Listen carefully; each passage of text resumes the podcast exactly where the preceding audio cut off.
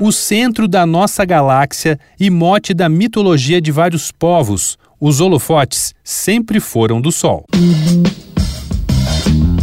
Dois pontos. Uma conversa sobre quase tudo com Daniel Almeida.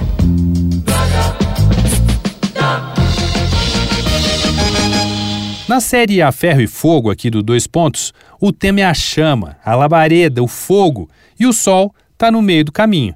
Na verdade, está no centro, e tudo que está em volta gira em torno dele, como planetas, asteroides, planetas anões, cometas e poeira. E isso se dá pela atração gravitacional do Sol, principalmente devido à sua grande massa. O Sol corresponde a mais de 99% da massa do sistema solar, o que é mais de 330 mil vezes a da Terra. Mas apesar de ser o centro das atenções e atrações do sistema solar, nossa gigantesca bola de gases que queima sem parar há 4,6 bilhões de anos não está sozinha na Via Láctea.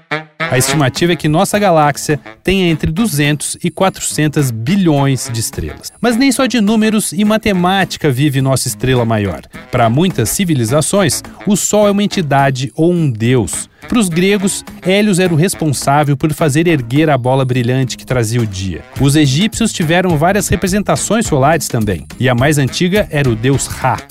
Se deve a ele a criação e a nomeação de tudo o que existe.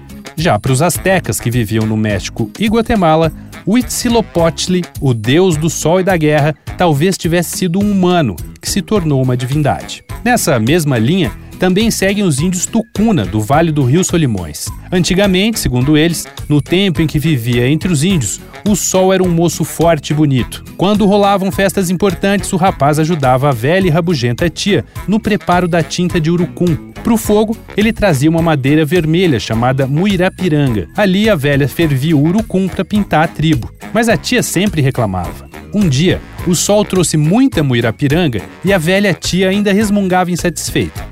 O rapaz então resolveu acabar com aquela chateação toda. Com um olho no fogo que ardia e outro no urucum borbulhante vermelho, perguntou para ela se podia beber tudo aquilo. A velha não teve dúvidas e mandou que ele bebesse tudo e morresse. Mas, à medida que ele ia bebendo a tintura quente, o rapaz ia ficando cada vez mais vermelho, como o urucum e a muirapiranga.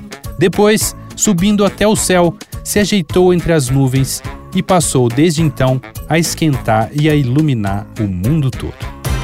Bom, vai lá no arroba Danico Illustration e dá uma olhada nas ilustrações inspiradas na série A Ferro e Fogo. Eu sou Daniel Almeida, dois pontos. Até a próxima. Você ouviu Dois Pontos, uma conversa sobre quase tudo com Daniel Almeida.